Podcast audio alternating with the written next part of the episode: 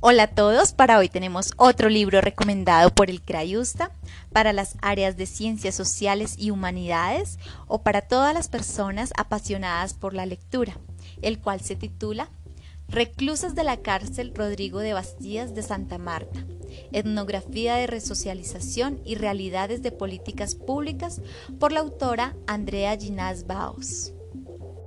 Andrea se describe como una nerd bohemia, romántica e insómnica con inmensa pasión por la social. La joven autora realizó la publicación de este, su primer libro, en el año 2018, producto de la investigación. Así que demos inicio al capítulo 1, Mujeres, Cárcel y Etnografía, una propuesta metodológica. La rutina que sigo es la misma dado que la cárcel se acoge a la categorización de institución total. Debo seguir proverbialmente el mismo ritual de entrada. Paso por un enrejado con aspecto ferroso por la oxidación y llego a la primera garita que se llama el visitor, en la cual un dragoniante me pide mi documento de identidad, imprime una pequeña ficha con mi foto y datos en papel delgado, dándome paso. Después de caminar a lo largo del estacionamiento polvoriento al portón índigo, ya resquebrajado por los toques de puerta con todo tipo de instrumentos que hagan el mayor ruido posible, umbral entre el mundo libre y el encierro impuesto. Este es el contexto que comparto con abogados a la espera de ver a sus clientes y numerosos testigos de Jehová, evangélicos y todo tipo de portadores de la palabra de Dios, que están autorizados para entrar a paliar los dolores del alma causados por el encierro. Algunos hasta tienen bordados en sus camisas, servidores de los encarcelados. Al abrir, un chirrido pesado del portón es el tono de obertura que indica que voy a pasar a literalmente otro mundo. La atmósfera es supremamente pesada y sin embargo emana mucha actividad. El dragoniante, que abre la puerta, me pide el papelito impreso en el visitor. Me retiene el documento de identidad y procede a despojarme de todas mis pertenencias y a pasarla por los rayos X. Hola, profe, me dice. Es uno de los que me reconoce por las numerosas visitas que hago. Recuerde, nada de celulares y dinero. Em, traje algo para compartir con las niñas, le comento. Él me mira perplejo y me dice, ¿niñas? Aclaré mi voz y le dije, para las internas. Una bolsa de hielo, una gaseosa de tres litros y cuatro bolsas de galletas. En esos momentos ya aparece Adriana, de Educativa, quien me ayuda con las bolsas al entrar, pasando por una salita con paredes de color blanco. Al otro lado, dos hombres con las miradas perdidas y esposados están sentados en una banca esperando a ser ingresados al sistema. Camino a lo largo del pasillo hacia el fondo donde la penúltima de las puertas descascaradas por la falta de pintura es la oficina de educativa, donde dejo todas mis pertenencias y me quedo solamente con los libros, los útiles escolares que voy a usar con las internas y los pasabocas para compartir, cuya entrada fue autorizada previamente por Educativa. Regreso por el mismo pasillo y llego a un mezanín, un lugar de paso con una mesa sobre la que escriben los datos de los que entran y salen, donde un dragoniante me toma las huellas dactilares, anota mi nombre, revisa lo que estoy llevando y me hace una requisa. Abre la puerta hacia los patios internos.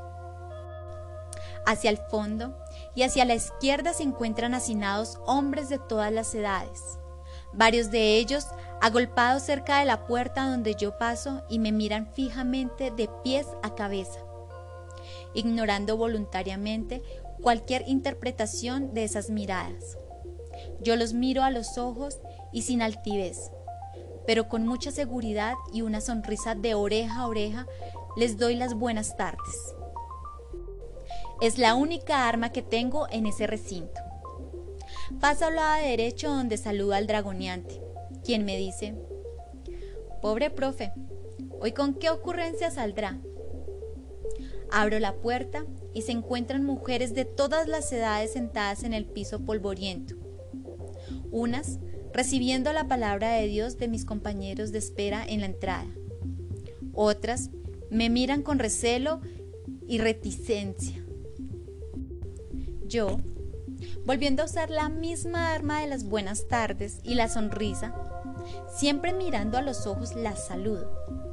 Es mi manera de reconocer al otro, de hacerle saber que estoy ahí, que sé que existen y que sonrío porque también ellas me pueden devolver la sonrisa.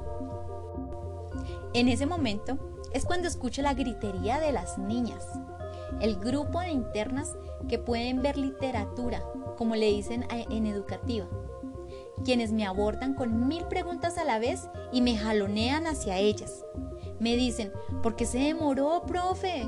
Uy, Coca-Cola. Perenceja no hizo la tarea, estaba deprimida y no quiso leer, profe. Profe, ¿y qué vamos a leer hoy? Tratando torpemente de responder todas y cada una de esas preguntas, pasamos a lo largo del pabellón, caminamos por el sendero, siempre polvoriento y desolado, y se ve el portón por donde entran los suministros y sale la basura. Este portón siempre se abre, y a pesar de los pútidros hedores del camión de spa, ellas se agolpan en la ventana del salón mirando la calle que es posible ver añorando siempre una libertad condicionada a un tiempo que se les hace eterno. Otras ni siquiera se atreven a mirar porque saben que no hay salida ni a corto ni a mediano plazo, tal vez ni a largo plazo. Solo entonces cuando esta puerta está cerrada y realmente me están poniendo atención, las invito a sentarse conmigo en círculo y en ese salón pequeño, sucio, caluroso, se sientan en los pupitres verdes casi desarmados y en las sillas azules que se balancean porque no tienen los tornillos bien puestos y nos disponemos a leer las primeras páginas de Guerra y Paz de Liev Tolstoy. Al terminar, recogí la tarea asignada para ese día, que era hacer un cuento basado en hechos reales sobre la vida. Leyendo, encontré la siguiente historia, escrito a puño y letra. Una niña que no tenía amor por su familia. Érase una vez una señora que adoptó a una niña de cinco meses. Ella decía que le iba a brindar todo el amor del mundo junto con su compañero, por lo que su problema era que no podía engendrar un bebé. Pero al pasar de los años, la niña fue creciendo y ellos en vez de darle amor, la maltrataban con palabras y golpes. Ellos, que son sus padres, cuando tuvieron un bebé engendrados por su propio esfuerzo y esmero, sí lo amaron y lo trataron bien.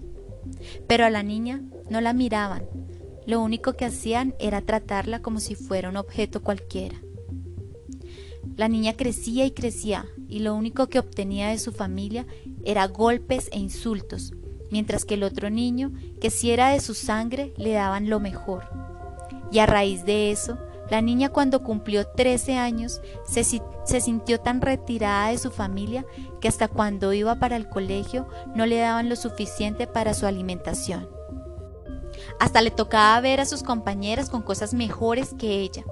Y ella se sintió tan mal que optó por robarle más de lo que a ella le daban para sentirse igual que a sus amigas. Ella pensó que no se daría cuenta, pero todo le salió tan mal que su madre le dijo que le iba a revisar su bolso y al revisarle su bolso vio la cantidad de monedas que tenía.